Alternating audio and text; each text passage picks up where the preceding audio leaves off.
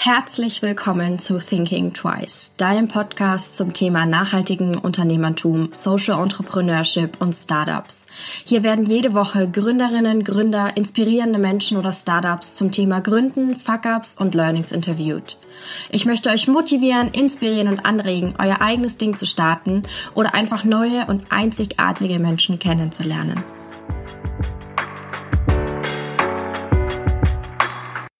Milch aus Erbsen klingt im ersten Moment etwas merkwürdig. In meinem Gespräch mit Nikolas, einem der drei Gründer von Fly, hat sich meine Skepsis aber sehr schnell gelegt. Herzlich willkommen. Vielen Dank, dass ich da sein darf. Ach, voll, voll gerne. Ähm, wer bist du denn? Erzähl mal was über dich. Ich bin äh, Nikolas, ähm, einer der Gründer von Fly. Mhm. Ich bin äh, ursprünglich in der Nähe von äh, Frankfurt so aufgewachsen. Ähm, ja, und lebe jetzt in Berlin und mache mit meinen Kollegen die neue Milchalternative. Das hast du schon erwähnt. Was ist Fly? ja, stimmt. Wir sind direkt äh, ja, ja, voll. ähm, also wir haben eine Milchalternative aus Erbsenprotein entwickelt. Mhm. Ähm, und der ganze Entstehungsprozess ist aber eigentlich eine deutlich längere Geschichte. Wir sind nicht eines Tages aufgewacht und haben uns gedacht, hey, Erbsen. lass uns doch mal Milch aus Erbsen machen. Vor allem die erste Assoziation, die mir in den Kopf kommt, ist grün. Aber das wirst du ja. gleich aufklären wahrscheinlich, dass eure Milch nicht grün hatte, ist. In der Tat hatte ich so auch ein paar witzige ähm, PR-Gespräche. Wir sind in so ein paar äh, Lifestyle-Magazinen wie irgendwie Elle, Grazi, mhm. äh, hatten über uns berichtet. Und da kam die Frage sogar öfters, dass sie sich zuerst gedacht hatten, das wäre grün. Und dann waren sie ganz überrascht, als es weiß war. und ähm, ich glaube, von jemandem, der jetzt so nicht so aus dem Food-Hintergrund so super stark kommt, dann klar, so die Erbsen sind grün. Das ist jetzt auch nicht so äh, komisch zu denken, dass dann vielleicht die Milch daraus so grün wäre. Ja. Ähm, aber unsere Milch basiert auf Erbsenprotein. Das ist eben nur die Proteinfraktion der Erbse mhm. und ist dadurch schon noch so ein bisschen technischer und ähm, ja, und am Ende eben auch ein, ein weißes Produkt und kein grünes Produkt. Das solltet ihr wahrscheinlich nicht als Marketingzweck nehmen. Als weißes wir haben uns sogar mal überlegt, ob wir so ein äh, so ein schönes äh, grünes Produkt einfach so als Schocker machen würden. Weißt du, so ein schönes Milchglas, was einfach so grün wäre und dann so ein mm. fettes Plakat. Aber dann haben wir uns doch dagegen entschieden. Ne? Vor allem in Kombination mit einem Kaffee. Boah. so dann so kackbraun ja. oder so. Ähm, mm. Das heißt, ihr seid drei Gründer. Wie habt ihr euch mhm. kennengelernt und wieso war der, also wie war der Entstehungsprozess? Also wie kommt man auf die Idee, Erbsenproteine als Milch zu verwenden und wie kann man sich das vorstellen? Weil Mandelmilch etc., das wird ja gemixt, aber wenn du sagst nur Erbsenproteine, wie wird das gemacht? Oder nur. Gut, das waren jetzt ganz das, das waren jetzt ganz viele Fragen, habe ich gerade Zuerst, ähm, wie haben wir uns kennengelernt? Ja. Ähm, Niklas war schon einer meiner besten Freunde damals in der Uni. Wir haben beide zusammen den Master in Oxford gemacht und haben uns eben da kennengelernt in, einer, in so einer Unibar ähm, und haben uns irgendwie gut verstanden und sind einfach danach schon immer so ein bisschen in Kontakt geblieben. Mhm. Ähm, ich war zu dem Zeitpunkt dann schon äh, vegan unterwegs und fand es halt einfach super spannend, wie, wie, wie viel sich eigentlich im Lebensmittelbereich verändern muss. Ja. Und Niklas wollte selbst eigentlich früher Arzt werden und aus irgendeinem Grund ist er dann Jurist geworden. Warum, weiß er selber nicht. Aber so grundsätzlich hat er auch deutlich mehr eine Leidenschaft für Gesundheit gehabt, als jetzt irgendwie für Wirtschaft oder so. Mhm. Ähm, ja, und dann sind wir eigentlich immer so ein bisschen in Kontakt geblieben, aber haben beide zuerst um, so normale ähm, Wirtschaftskarrieren gemacht. Mhm. Ähm, zuerst in London und dann ähm, bei er in der Unternehmensberatung in Berlin und ich in Amsterdam. Ähm, und dann kam irgendwann so der Punkt, wo ich, ja, wo ich irgendwie mein nächstes Projekt in einer großen Molkerei machen sollte und ich mich so ein bisschen gefragt habe, hey, warum machst du das ja irgendwie eigentlich noch? Ich habe mir irgendwie genug Stunden abgerackert und irgendwie ähm, ja, Beförderung bekommen und all den, den Kram und alles für, für was, habe ich mich so ein bisschen gefragt, ne? Weil du hast natürlich schon in diesen ganzen Jobs, die ich da gemacht hatte, wenig Freizeit. So, du, dein Leben ist eigentlich deine Arbeit ja. und dann hast du vielleicht zwischendrin ein bisschen Freizeit. Und als dann sozusagen noch der Molkereikonzern oben drauf kam, wo ich irgendwie optimieren sollte, äh, da ist halt so ein bisschen das, das Fass übergelaufen. Ja. Und dann habe ich halt gesagt, jo, ähm, ich bin raus, ich äh, mache jetzt was dagegen. Ähm, ja, und dann, dann fing so ein bisschen die Reise an. Und da war ich war sehr inspiriert von ähm, Beyond Meat. Mhm. Für die, die es nicht kennen, Beyond Meat ist dieser sehr gehypte pflanzliche Burger, auch aus Erbsenprotein, mhm. der zunächst in Amerika und jetzt auch eigentlich in Europa und auf der ganzen Welt so völlig durch die Decke geht. Ja. Und die Jungs haben mich so mega inspiriert. Ich hatte damals mit einem der, der Gründer gesprochen von Beyond Meat und das waren beides auch keine Wissenschaftler. Mhm. Und früher dachte ich immer so, boah, um jetzt so ein richtig geiles Lebensmittel, irgendwie was gerade so das volle Potenzial von pflanzlichen ähm, Rohstoffen ausnutzt zu entwickeln, muss ich ja irgendwie mehr Ahnung haben und so. Ja, und dann dachte ja. ich mir so, wow, die beiden sind keine Lebensmitteltechnologen und das ist halt so ein bisschen das eins der ähm, erfolgreichsten pflanzlichen Produkte, die es jetzt in letzter Zeit gab. Ja. Ähm, und da bin ich schon ein bisschen tiefer reingegangen und klar waren es die nicht, aber da war halt jemand dabei und die haben sehr eng eben mit, mit einem Professor zusammengearbeitet, mit einer Uni, die halt ganz am Anfang eben in dieser, in dieser Extrusion-Technologie, die eben mhm. So die Kerntechnologie für diese Fleischimitate ist, mhm. äh, zusammengearbeitet. Und äh, so bin ich auch ganz naiv eigentlich ähm, an die an die TU in Berlin gegangen, weil da gab es einen Professor, der viel zu Pflanzenprotein forscht und zu Emulsion. Emulsion ist dieses, wenn du äh, ähm, eigentlich Fett in Wasser mhm. hast. Und, ähm, das ist eigentlich klassisch, wie man technologisch eine Milch beschreibt oder auch Milchprodukte. Mhm. Und äh, ja, war halt mega happy, dass ich ähm, dort dann zusammen mit einem Kollegen, den ich über meine Ex-Freundin damals kennengelernt hatte, ähm, wirklich anfangen konnte, zusammen in dem Labor da loszulegen. Und dort war eben auch Moritz dann. Moritz hatte ich eben über, über meine Ex-Freundin damals kennengelernt.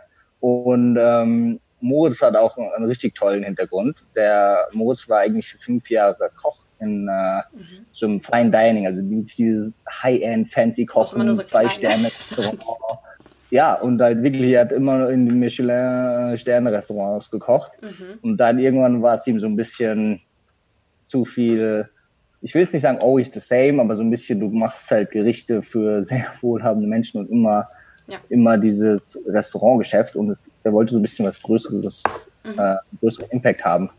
Und so konnte ich ihn ein bisschen überzeugen, doch vielleicht seine Forschungsarbeit über ähm, Erbsenprotein in Milchapplikationen zu schreiben. Und so kam dann halt eins zum anderen. Mhm. Und äh, ja, so sind wir drei zusammengekommen. Völlig verrückte Geschichte, vor allem, dass du da irgendwie so naiv wirklich an die Uni gegangen bist. Also mega, mega cool und voll mutig auch ich hatte auch ehrlicherweise richtig Glück am Anfang. Ähm, als wir in dieses Büro von diesem Professor gegangen sind, haben wir gedacht, so, fuck, das, das, das wird ja jetzt safe nix. Ähm, oder haben so ein bisschen gehofft. Und dann sind wir so reingegangen und dann standen halt überall so Surfbretter und ich dachte mir schon so, so ganz leise habe ich mir gedacht, geil. So, der könnte vielleicht offen für sowas sein, weil mhm. der muss ja schon so ein bisschen ein offenerer Typ sein. Nein, und da hatten wir im Endeffekt auch echt mega Glück, dass, äh, dass die so unterstützend war und sind wir auch sehr dankbar für. Ja. Ähm, wie seid ihr dann tatsächlich auch dazu gekommen zu gründen? Ich meine, es ist, glaube ich, eine Sache zu forschen und irgendwie so eine Lösung zu finden, aber dann noch ein anderer Schritt zu sagen, okay, wir gründen tatsächlich ein Unternehmen zu dritt. Oder war ja, das für also euch ein logischer Schritt? Das so ziemlich klar, weil für mich war es so, ich habe jetzt diese Firma gekündigt, um um das zu verändern. Ja. Und dafür hatte ich dann, äh, eigentlich war ich ziemlich schnell dann auf dem Weg, das zu verändern, über das, dass wir eben das Unternehmen gründen. Ja. Ähm, ich hatte mir kurz Zeit davor noch überlegt, ob ich in ein anderes pflanzliches Startup gehe. Das fand ich auch eine sehr spannende Option, um eben meinen, meinen Impact zu maximieren. Mhm. Ähm, ja, und hatte mir das dann so ein bisschen angeguckt, besonders eigentlich eher im, im Valley, also in Kalifornien, so ein paar Unternehmen, ähm, mhm. die ich da ganz spannend fand. Aber ja, bin dann irgendwie so ein bisschen zu dem Punkt gekommen, boah, irgendwie gibt's in Kalifornien, gab so viele irgendwie coole Unternehmen und hier irgendwie zu Hause gibt's halt irgendwie so nix. Das kann ja irgendwie nicht sein. Ja. Das Coolste, was wir irgendwie auf die Straße bringen, ist Rügenwalder Mühle, äh, die halt irgendwie natürlich ein krasser Vorreiter sind, was man halt in so einem alten Fleischkanzler machen kann, aber jetzt nicht, ist jetzt kein Startup, so ist jetzt nicht nee. modern, edgy, hip, ähm, ja, und deswegen war dann so der Punkt, ja, let's, let's do it. Ja, ja krass. Wie hat jetzt so dein soziales Umfeld darauf reagiert, dass oder ihr gegründet habt? Also so, kommst du aus so einer Gründungsfamilie oder waren die alle schockiert, dass du so einen festen Job aufgibst, um jetzt was Eigenes zu machen? Hm. Ich habe ehrlicherweise nicht wirklich viel. Also die meisten haben es eigentlich gefeiert. Mhm. Ähm, klar, also so jetzt mein Vater hat natürlich so dreimal mehr nachgefragt, äh, wie denn unser Businessplan aussieht und ob das äh, die richtige Entscheidung ist. Ja. Aber ich wusste, wenn ich so wirklich, wirklich wollte, dann, dann steht er auch dahinter. Und mhm. äh, hat mich eigentlich auch bis heute mega unterstützt. Da bin ich echt super dankbar. Ich meine, es gibt auf jeden Fall, glaube ich, in jeder Gründung immer, immer Leute auf der Reise, ähm, die ja, die einem auch ein bisschen äh, Realismus probieren äh, zu zeigen. Also zum Beispiel äh, Jan Bredak von Veganz hat uns äh, am Anfang ganz klar davon abgeraten, eine Milch zu machen, sollten wir auf gar keinen Fall machen. Mhm. Ähm, so, damit werden wir untergehen. Ähm, und das ist, ist sicherlich auch irgendwie gut, so Feedback zu bekommen, weil ja. man schwebt natürlich in einer gewissen, man muss, glaube ich, ein bisschen naiv sein und sehr stark daran selber glauben. Ähm, und dann ist es auch gut, Leute zu haben, die immer wieder so ein bisschen zeigen, hey, so, es wird halt ultra schwierig. So, der Markt ist halt ja. nicht umsonst irgendwie super tough umkämpft und die Konsumenten sind super preissensibel und, und so weiter und so fort und die ganzen Probleme.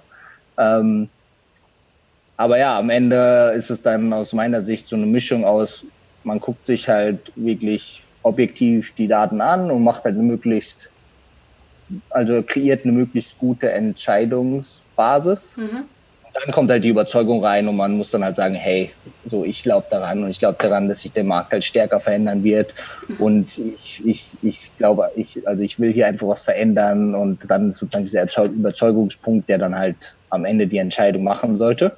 Ja. Ich meine, ich finde es schon wichtig, dass am Anfang so ein gewisser objektiver Realismus irgendwie mit dabei ist, weil gibt ja auch so dieses klassische amerikanische Denken, so, yo, just do it und irgendwie, du musst dran glauben ähm, und so weiter. Aber das sehe ich ehrlicherweise häufig in, in Food-Startups, die dann halt irgendwas machen, weil sie so denken, dass sie es cool finden. Aber wo, wenn man jetzt irgendwie so zweimal irgendwie sich ein paar Zahlen angeguckt hätte, sich gedacht hat, boah, irgendwie der Markt hierfür ist halt so klein und irgendwie die Margen so gering, das wird halt super, super, super schwierig, ja. ähm, dass du damit irgendwie ein Team von vier Leuten unter irgendwie ernähren kannst und willst du das wirklich machen. So ein bisschen dieser Schritt, ja. der fehlt mir halt manchmal so ein bisschen und dann fangen halt Leute an, stecken enorm viel, jede Gründung ist enorm viel Schweißarbeit, enorm viel Herzblut, enorm viel Tränen, also es ist halt intens. Ja. Und dann muss das natürlich irgendwie auch so stimmen von der Ausrichtung. Aber ich glaube jetzt tatsächlich, dass da bei euch auch einfach die Erfahrung mit reinspielt, dass ihr beide schon oder ihr drei jetzt schon irgendwo anders gearbeitet habt und nicht jetzt gleich aus dem Studium gründet. Tatsächlich. Ja, oder ich glaube auch, dass das hilft sicherlich. Ähm, ja. ja. Aber ja, ich glaube auch, dass man so ein paar Leute aus dem Umfeld, ob es die Eltern sind etc., es ist ja wurscht, ähm, die einen so ein bisschen auf die auf den Boden der Tatsachen, sage ich jetzt mal, zurückbringen und auch so ein bisschen mh, mm, aus so dieser Gedankenbubble, ich weiß nicht, wie ich das nennen soll, weil man ist ja dann so super in diesem Projekt drin und glaubt da natürlich 100% dran. Ähm, aber das ist schon wichtig, glaube ich. Ähm, du hast es schon angesprochen, dass ihr so mit, ihr bespielt einen Markt, der ist ja sehr, da sind sehr große Konkurrenten, sag ich jetzt mal. Mhm. Ähm, wie geht ihr damit um? Oder was, was habt ihr gesagt, ist so euer, euer, ja genau, wie wollt ihr euch absetzen oder wie setzt ihr euch ab? Was, ist, was macht euch besonders? Ja, also allgemein glauben wir halt, dass wir einfach viel bessere Produkte entwickeln können, als es jetzt Danone zum Beispiel tut. Also ja. Alpro, Provamel gehören zum Beispiel zu Danone. Ja. Ähm, und der Grund, warum wir, warum wir das glauben, ist natürlich schon eine ziemlich steile These, weil die äh, natürlich viel mehr, viel größere Teams haben und viel mehr Ressourcen und so weiter. Ähm, ist zum einen halt irgendwie so unser Hintergrund, dass wir halt sagen, hey, wir können halt irgendwie in die Entwicklung kommen halt Ernährungswissenschaften mit rein. Da kommt halt so eine Sensorik-Part rein, wo halt jemand, der wirklich Sensorik richtig versteht, mit reinkommt.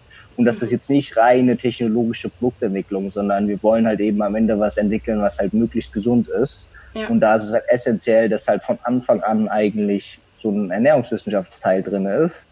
Dann ist es halt irgendwie wichtig, dass man das Gesamtprodukt sieht und, äh, und nicht nur irgendwie, dass ein Technologe sagt, ah ja, hm, irgendwie, wir sollten jetzt noch diesen Stabilisator hinzufügen, das macht irgendwie die Viskosität etwas besser oder sowas, sondern dass man halt irgendwie so das Gesamt, wie wirkt sich das auf alles aus, mhm. ähm, anschaut. Und ähm, ich glaube, der letzte Punkt, den wir halt einfach viel besser verstehen, ist, dass wir halt viel näher an den Konsumenten sind. Mhm. Wir haben halt ganz, ganz viele AB-Tests gemacht, hier gestanden, die Leute blind verkosten gelassen, den Leuten zugehört. Und dadurch, dass wir jetzt nicht diese riesen Strukturen haben, wo das halt dann immer durchlaufen muss, sondern dass, dass die Leute geben uns halt direktes Feedback und dann sagen wir halt, hm, okay, lass uns das doch nochmal so und so anders machen. Ja. Und das eben sehr eng, also sehr, sehr klein ist dieser oder sehr kurz ist dieser Draht. Mhm. Ähm, sind halt eben die Konsumenten auch viel mehr in der Produktentwicklung involviert. Ja. Und ich glaube, dadurch kann man es halt schaffen, dass man dann am Ende mit einem Produkt rauskommt, was halt viel mehr einfach das anspricht, was Leute wollen, mhm. gegeben aber so ein bisschen den Rahmen, den man halt selber setzt. Und das ist bei uns halt der Gesundheitsrahmen. Ja. Ähm, ja, und so haben wir, glaube ich, jetzt ein Produkt, was wirklich ähm, ja von den Nährwerten eigentlich ähm, ungleichen ist. Ne? Also es, ähm, Gerade so unsere ungesüßte Variante ist, ist halt so super funktional mit diesem sehr hohen Proteingehalt von 5,2 Prozent. Mhm. Was zum Beispiel bedeutet, in so einer Müsli Bowl hast du dann irgendwie 16 Gramm Proteine damit und mit einer Hafermilch hättest du halt 3 Gramm Proteine. Und mit einer Mandelmilch noch weniger. Ähm, und und das ist natürlich dann schon was, wenn man sich jetzt so ein normales Müsli anguckt oder sowas, was halt einen super Gesundheitsvorteil bringt. Ja, ähm, ja, und so glauben wir, konnten wir halt schon noch mit so einer starken Positionierung da irgendwie ja. ähm, reinkommen. Nee, nee, glaube ich voll, voll. Und äh, wie du das gesagt hast mit Gesundheit, das ist ja auch so ein bisschen, spiegelt es so ein bisschen wieder, glaube ich, auch woher, oder was ich gelesen habe, wie auch immer, woher ihr eigentlich kommt aus dieser Magerquark-Geschichte. Ähm, ja. Mit den Proteinen, mit dem hohen Proteinanteil. Jetzt dann in der Milch tatsächlich. Ja, genau, dem, keine gesättigten Fettsäuren und so. Genau. Also das, das ist uns auf jeden Fall, ist schon irgendwie so immer ein Kern von, was wir machen. Ja. Ähm, jetzt, ja. jetzt stellt man sich so als Außenstehender vor, okay, ihr habt jetzt dann dieses Unternehmen gegründet, viel rumgeforscht, erste Prototypen gehabt und gesagt, ihr startet jetzt mit der Produktion. Ähm, braucht man natürlich sehr viel Geld. Wie habt ihr das gemacht oder wie finanziert ihr euch gerade so? Ja, ja, das ist natürlich sehr ein schwieriges Thema, wo es jetzt auch nicht so die eine Lösung gibt. Nee. Ähm, wir haben es so gemacht, dass wir uns am Anfang haben wir uns halt aus irgendeinem Ersparten finanziert, so fürs erste Jahr. Ähm, das war natürlich auch eine gute Situation, dass wir einfach alle drei gearbeitet hatten. Ja. Ähm, so dass wir halt einfach alle drei sagen können, hey, wir brauchen irgendwie ein Jahr lang kein Einkommen und wir haben sogar auch Geld an der Seite, was wir ausgeben können für Rohmaterialien, Testequipment, ja. Website, all, all den Kram, was man halt so braucht. Ähm, dann haben wir danach ähm, eine staatliche Förderung bekommen. Mhm. Die war vor allem dann denke ich mehr noch so für, für Forschungsthemen äh, da. Und dann haben wir so, ähm, ähm, ja, jetzt ist glaube ich schon ein halbes Jahr her, ähm, die erste private, private Finanzierung dann bekommen. Ähm, ja, und jetzt ist es so ein bisschen, und es ist halt auch sehr schwierig jetzt, also es hängt sehr natürlich immer vom Produkt ab. Bei unserem Produkt jetzt sowas wie eine Milch hat halt sehr geringe Margen. Das heißt, ähm, allein jetzt, wenn man sich überlegt, wir sind irgendwie hier fünf Leute im Office, ähm, wenn wir jetzt 100.000 Liter Milch verkaufen, kannst du keine fünf Leute bezahlen. So, es ist halt, die Margen sind halt sehr gering, ähm, weil die Kunden, weil halt, ja, niemand ist, also, ist halt, ist halt ein Gewohnheitsprodukt, was man jeden Tag konsumiert ja. Ähm, da will man einfach nicht viel Geld für bezahlen, in Deutschland zumindest. Ähm, und ja, und deswegen muss man sich halt daran anpassen und damit arbeiten. Und das bedeutet für uns halt, okay, es ist halt, wir müssen halt sehr viel Volumen ähm, umsetzen. Ja. Und ähm, das passt natürlich auch in unsere Vision, weil, weil wir haben halt gesagt, wir wollen das machen, weil wir möglichst viel Impact haben wollen auf die Gesundheit von Menschen. Und mhm wenn wir halt möglichst viel Volumen umsetzen und möglichst viele Leute unsere Milch in, in der Frühstück trinken, dann haben wir halt einen sehr großen Impact. Ähm, aber das bedeutet für uns, bedeutet für uns halt auch im Zweifel müssen wir vielleicht mehr Anteile irgendwie abgeben und mhm. um halt mehr irgendwie Wachstum, Volumen zu bekommen. Mhm. Und das ist natürlich ein sehr schwieriges schwieriges Feld jetzt auch für jedes Startup ist so, wie schnell sollst du wachsen, was ist halt zu schnell und dann, dann kommst du nicht mehr hinterher. Allein jetzt irgendwie, wir sind vor zwei Wochen gelauncht und ich meine, es sind jeden Tag irgendwie 30, 30 Instagram-Nachrichten, die halt irgendjemand beantworten muss, jetzt zum Beispiel. Und dann sind es halt, das ist, das sind alles so Sachen, das, das kam halt jetzt nach einer Woche nach dem Launch und ist jetzt nicht so, es wird halt jede Woche eigentlich mehr. Ja. Und dann, wenn man sich jetzt überlegt, okay, das sind dann halt irgendwie in drei Wochen sind es dann halt 200 Nachrichten am Tag, das muss halt auch erst irgendwie jemand machen und dafür bekommst du natürlich keinen Cent, so das halt irgendwie muss halt gemacht werden. Ja. Und so wird's halt, gibt's halt ganz viele Wachstumsschmerzen, die halt sehr schwierig sind, da das richtige Mittel zu finden, aus nicht zu schnell, so dass wir halt niemandem antworten können, aber auch nicht zu langsam, dass wir halt zu klein bleiben. Ähm, und das wird eine, eine Herausforderung jetzt, wie wir das, wie wir da einen guten Weg finden, der schnell genug ist, aber nicht zu schnell. Ja. Wie war so das erste Gefühl, so einen ähm, ersten Investor zu haben? Hm. Also für mich war eigentlich eh klar, dass das so früher oder später kommt. Ich glaube, es kommt ein bisschen auch über unser Hintergrund, dass wir natürlich so sehr viel in diesen Kreisen so unterwegs waren mhm. und das deswegen jetzt nicht eine Frage war, kommt es oder kommt es nicht. Okay. Also für mich war eigentlich eher so wirklich großes Gefühl, war das erste Mal, dass das Produkt über die großen Anlagen gelaufen ist. Das war für mich so irgendwie so der Moment, wo ich mir gedacht habe, boah, richtig geil. Ja. Ähm, weil das halt einfach so viel, ja, so viel Arbeit, so viel Herzblut war, was wir da reingesteckt haben und wir haben halt tausende Trips gemacht zu diesen Pilotanlagen, wo wir es immer wieder getestet haben und getestet mhm. und nochmal getestet und, und dann halt so das finale Produkt, dann, wenn es dann halt mit der Verpackung und alles halt so passt, das, das war natürlich ein, äh, ja, ja, ein aufregender Moment. Voll. Und das hat mich wahrscheinlich so bisher mit am meisten äh, gerührt. Ja. Was jetzt natürlich auch ziemlich geil ist, das erste Mal das Produkt so im Edeka zu sehen. Ja, mega. Ähm, das war natürlich auch ein ziemlich cooles Gefühl. Mhm. Ähm, aber ich glaube, für mich war die Produktion sogar noch das größere Gefühl. Ja. Ja, klar, da siehst du das erste Mal, so was rauskommt von deiner ganzen Arbeit. Tatsächlich, so ein ja. Ding. Ja, das ist ziemlich cool. Ähm, wenn ihr gesagt habt, wenn du es gesagt hast, ihr seid vor zwei Wochen ähm, gelauncht, was sind jetzt dann eure Ziele so dieses Jahr? Also was ist so eure Vision für dieses Jahr? Das ist eine sehr gute Frage und eine sehr schwierige Frage, weil so, was ich eben schon gesagt habe, so wie schnell es geht, ist halt super schwer ja. vorherzusagen. Ähm, also in meinem Traum sind wir bis Ende des Jahres ähm, flächendeckend in ganz Deutschland zum, mhm. in den Märkten. Ähm, wenn das halt so passiert, wäre das schon jetzt so mega gut. Also ist wahrscheinlich so ein bisschen zu ambitiös.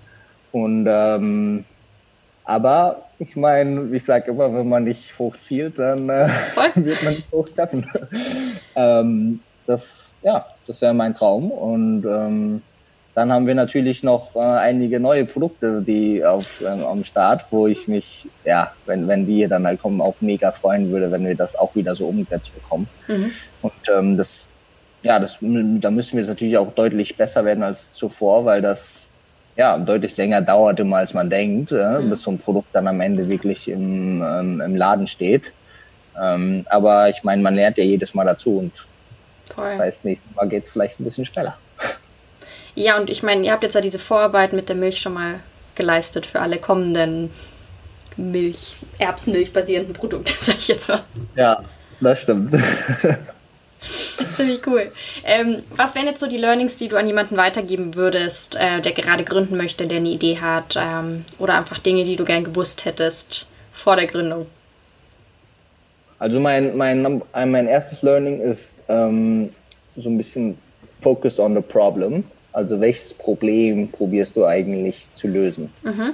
Ähm, das finde ich im Food-Bereich oft ein sehr schwieriges Problem, also eine sehr schwierige Frage, die gut zu beantworten. Ja. Aber aus meiner Sicht bringt es dich dann wirklich so zurück auf, warum machst du es halt eigentlich? Mhm. Und dann, also bist du, bist du wirklich leidenschaftlich für dieses Problem, was du ändern willst? Ja. Oder ist es einfach eine coole Idee, die du halt hattest? Und wahrscheinlich, wenn es nur eine coole Idee ist, wird es halt schwierig sein, den Atem zu haben, den es halt braucht, um, äh, um das durchzuhalten. Wenn es aber wirklich so ein Problem ist, zu welchem du emotional eine starke Bindung hast, dann kannst du halt enorm viel Energie aufbringen, um, um das zu adressieren. Und meistens hat man dann auch eine, einen sehr viel größeren Markt, weil, ähm, weil man nicht einfach nur irgendwie eine coole Edge hat, sondern halt wirklich irgendein Problem für eine bestimmte Konsumentengruppe löst. Ja. Das zweite ist, ähm, das Thema Branding. dass man halt viel früher mit Branding anfängt. Also wir haben es halt am Anfang gar nicht gemacht. Wir haben uns gedacht, hey, Produkt, Produkt, Produkt, so dass wir das geilste Produkt haben, super wichtig und wir haben mhm. uns eigentlich nur Produktentwicklung gemacht. Ähm, und es hat uns am Anfang schon so ein bisschen wehgetan, weil wir halt gar nichts hatten von, also wir hatten nicht mal wirklich eine Website, wir hatten nicht mal wirklich ein Logo, wir hatten keine Corporate Identity, wir hatten nicht ein Look, wir hatten halt gar nichts. Mhm. Und das ist halt oft in der Außenwahrnehmung hat es uns halt schon so ein bisschen zurückgehalten, weil die Leute halt dann immer denken, okay, hm, ist halt gar nichts. Ja. Und wenn du halt so ein volles Branding hast, dann denken alle halt, oh, wow, wow, die sind halt schon voll weit. Ähm, und das hat, das war echt krass, wie, wie sehr das Leute beeinflusst hat und wie, wie wichtig das in einer gewissen Sicht leider auch im, im Lebensmittelbereich dann halt auch ist, dass man halt ähm, ein gutes Branding hat. Ja. Verpackungsopfer und so.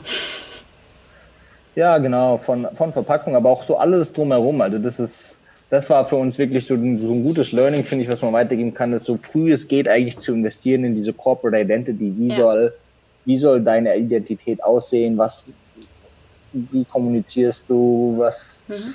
was, ja, was für eine Art Sprache benutzt du? Das alles, das am Anfang einmal fest ist, so dass es halt einheitlich ist. Ja. Und die meisten Food Startups wollen halt am Anfang nicht das Budget dafür ausgeben. Ja. Und dann wird halt so, hey, Logo macht irgendwie ein Freund hier, ja, die Farben fand ich cool, ja, die Schriftarten fand, sind irgendwie cool und dann am Ende ist es halt nicht wirklich einheitlich eine, eine ja. Brand. Ja, aber das ist bei euch äh, sehr durchgezogen, wie jetzt, was man jetzt sieht. Ich weiß es ja nicht, wie es am Anfang war. ja, danke. Wir haben auch probiert, viel dran zu arbeiten. Merkt man, sieht man. Ähm, ja, aber das ich finde es auch immer wichtig, nochmal zu betonen, dass man sich Hilfe holen darf als Gründer oder Gründerin, dass man nicht alles alleine machen muss, auch wenn man das irgendwie oh ja. manchmal suggeriert bekommt von außen, dass man so der Einzelfighter ist, sage ich jetzt mal. Oh ja, das ist, das ist ein ganz wichtiger Punkt, den du angesprochen hast. Also wir, wir haben immer, das vielleicht so mit unserer Arbeit, wir haben immer so die, die Devise, dass wir halt mit den, äh, mit den besten Leuten zusammenarbeiten wollen. Mhm und dann wäre es jetzt natürlich naiv zu denken, dass ich der beste Designer wäre. So auf, auf jeden Fall nicht. Es gibt tausend Designer, die besser sind als ich. Mhm. Und warum sollte ich dann unser Logo designen? Das wäre jetzt komplett schwachsinnig aus unserer Sicht, weil dann wird es halt nie ein cooles Logo. Ja. Ähm, und in der gewissen Sicht natürlich manchmal ein bisschen eine Budgetproblematik, aber man kann halt viel auch einfach heutzutage über den Sinn von dem, was du machst. Leute wollen halt oft was unterstützen, was irgendwie ein, ein cooles Problem löst, mhm. was wirklich was angeht da kann man, glaube ich, oft schon sehr viel mehr rausholen, als man denkt und sehr viel mehr Hilfe bekommen, als man ja, denkt. Ähm, und deswegen würde ich immer, würde ich das 100% unterstützen, was du gesagt hast. Ja, ja, nee, finde ich auch voll. Aber ja, ich glaube, das ist auch so ein Learning-Ding, dass man am Anfang natürlich auch Angst hat. Man weiß ja noch nicht, was draus wird und dann möchte man natürlich nicht so krass viel investieren. Ähm, ja. Oder, ja. Ich werde natürlich wie immer alle eure Informationen verlinken in den Show Notes. Ähm, bedanke cool. mich mega für deine Zeit. Äh, ich fand es super, super spannend und vor allem, dass das jetzt so kurz nach eurem Launch war. Mega cool. Ähm, und ja, verlinkt euren Shop, euren Instagram-Account. Ich glaube, da sind auch die ganzen Stores in Berlin. Genau, ja, auf dem Instagram-Account sind alle unsere Stores und ähm, ja, ähm, vielen Dank natürlich äh, fürs Verlinken. Auf der Website könnt ihr auch noch ein bisschen mehr einfach nachlesen, schöne Infos oder so. Und ja, ich freue mich vielleicht den einen oder anderen äh, von euch entweder mal bei einer Verkostung im Edeka zu sehen oder, oder auch so. Ja, mega cool. Vielen, vielen, vielen lieben Dank nochmal. Cool. Danke dir. Ich hoffe, dir hat diese Folge gefallen. Wenn ja, erzähle es gerne weiter an andere wundervolle Menschen, Freunde, Familie und lass es sie wissen. Du kannst mich auch sehr gerne bewerten und dann freue ich mich aufs nächste Mal.